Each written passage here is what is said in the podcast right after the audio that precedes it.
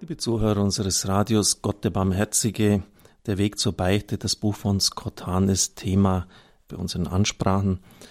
Es geht im Abschlussteil des zehnten Kapitels darum, Hindernisse der Liebe zu beseitigen und auch um einen recht verstandenen Begriff der Abtötung und der Buße. Das ist ja den Christen oft auch vorgeworfen worden und nicht ganz zu Unrecht, dass sie eine Art Weltverneinung gelebt hätten. Ich denke da an eine Praxis der Kapuziner weit vor dem Zweiten Vatikanischen Konzil in der östlichen Bußzeit hat man da manchmal ein bisschen Asche genommen und auf die Speisen gegeben. Einfach zur Abtötung, zur Buße. Und irgendwo habe ich den Eindruck, dass das bis heute noch nachwirkt, so diese Mentalität. Die Christen, die sind ihres Lebens gar nicht richtig froh und überall müssen die da ein bisschen so ähm, die Asche da zerstreuen. In all Dingen, all die Dinge hinein, die dann Spaß machen, die Freude haben, müssen sie immer so auch diese Weltverneinung hineinlegen. Nun, ich glaube nicht, dass das heute noch virulent ist, aber die Dinge wirken ja oft von der Vergangenheit her lange nach. Und insofern sind die Ausführungen von Scott Hahn jetzt sehr wichtig. Die Buße verliert ihren Sinn und wird krankhaft, weltverachtend, freudlos und masochistisch, wenn sie ohne Liebe gelebt wird. Dann ist sie auch keine Buße. Wenn wir uns bewusst bleiben, was Buße nicht ist, wird uns immer klarer werden, was sie ist. Sie ist kein Leiden um des Leidens willen, auch keine von einem sadistischen Gott oder einer autoritären Kirche auferlegte Last. Buße bedeutet vielmehr, bereitwillig jedes Hindernis zu beseitigen, das der Liebe Gottes zu uns und unserer Liebe zu Gott im Weg steht. Buße ist der Beginn der nach und nach auf Gott hin vollzogenen Selbsthingabe. Anders als Gott vollziehen wir unsere Selbsthingabe nur schrittweise, im Verlauf unseres ganzen Lebens. Jede Buße, die wir auf uns nehmen, jede sakramentale Beichte, jedes noch so kleine Opfer aber lässt uns Gott ähnlicher werden. Unser Leben wird seinem göttlichen Leben mehr und mehr entsprechen. Wir erreichen dies teilweise durch die natürlichen Methoden der Selbstbeherrschung, vor allem aber durch unser Mitwirken mit der Gnade Gottes. Akte der Selbstverleugnung haben eine heilsame Wirkung auf unsere Begierlichkeit. Sie wirken den vielen Maß- und Zügellosigkeiten unseres Lebens entgegen. Insofern sind sie eine Medizin für jene Akte, durch die wir gesündigt oder unseren Willen geschwächt haben. Die kleine Buße, die uns im Beichtstuhl auferlegt wird, hat dieselbe Wirkung. Sie wirkt jedoch noch effektiver als tagelanges Fasten, weil in ihr zusätzlich die sakramentale Gnade Christi wirkt. Diese sakramentale Buße darf für uns zwar nicht die einzige Buße bleiben, sie bleibt aber die sicherste, weil sie von Christus selbst zu diesem Zweck eingesetzt wurde. Der Buß, das Bußsakrament ist ein Akt der Buße, der am besten aus einer Gesinnung der Buße im größeren Zusammenhang eines Lebens der Umkehr vollzogen wird. Und dann geht es ganz konkret zur Sache, wie breite ich mich auf die Beichte vor?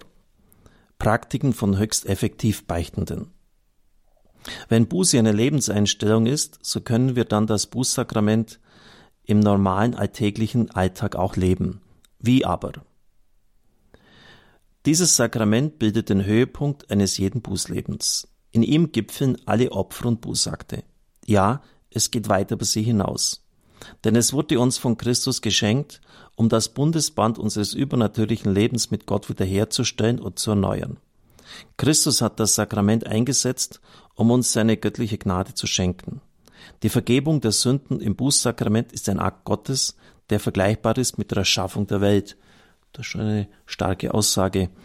Vergebung der Sünden, ein Akt Gottes, der vergleichbar ist mit der Erschaffung der Welt. Im Unterschied zu allen anderen freiwilligen Bußakten entfaltet das Bußsakrament seine Wirkung nicht durch das Bemühen oder das unseres Beichtvaters, sondern allein durch die Kraft Christi. Der theologische Fachausdruck dafür lautet ex opere operato aus dem Lateinischen, das heißt, das Sakrament wirkt aus sich heraus aufgrund der vollzogenen Handlung. Wenn wir getreu der biblischen Weltanschauung leben wollen, können und dürfen wir nicht ohne häufigen, sorgfältig vorbereiteten Empfang des Bußsakramentes leben. Wir müssen die Beichte zu einem Teil unserer regelmäßigen Glaubenspraxis machen. Die Kirche weist uns an, wenigstens einmal im Jahr zur Beichte zu gehen und alle schwerwiegenden Sünden des vergangenen Jahres zu bekennen. Früher nannte man das die Osterbeichte. Viele Katholiken erfüllen diese Pflicht, um zu Ostern mit reinem Herzen zur Kommunion gehen zu können. Wenn wir aber das Leben der Heiligen betrachten, werden wir feststellen, dass bei ihnen eine weit häufigere, zumindest monatliche Beichte die Regel ist. Jetzt halten Sie sich fest, liebe Zuhörer.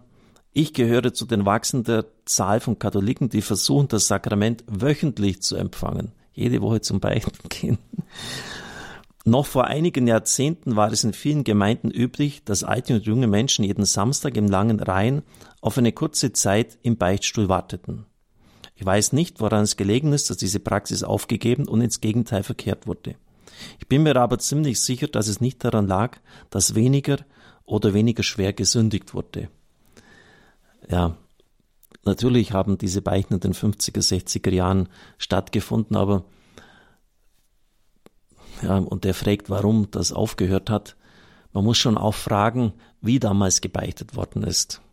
Ich habe einmal genascht, ich war immer unandächtig beim Beten, ich habe ähm, dumm von jemand anderen geredet, Gott sei mir Sünder gnädig. Das sind die Beichten gewesen und das, wissen Sie, das war irgendwie nicht aus einer tief innerlichen Betroffenheit heraus, dass ich mein Leben anders machen soll, sondern es war einfach nur so, einen Bußkatalog abarbeiten. Und als dann andere Möglichkeiten, etwa auch der äh, Bußandacht, die natürlich nicht ohne die Beichte, ähm, äh, die zusammen mit der Beichte äh, abgehalten werden soll, aufkam, haben viele dann die Möglichkeit genutzt, sich ganz von der Beichte zu verabschieden. Also muss man auch mal überlegen, wie man das früher auch gelebt und umgesetzt hat.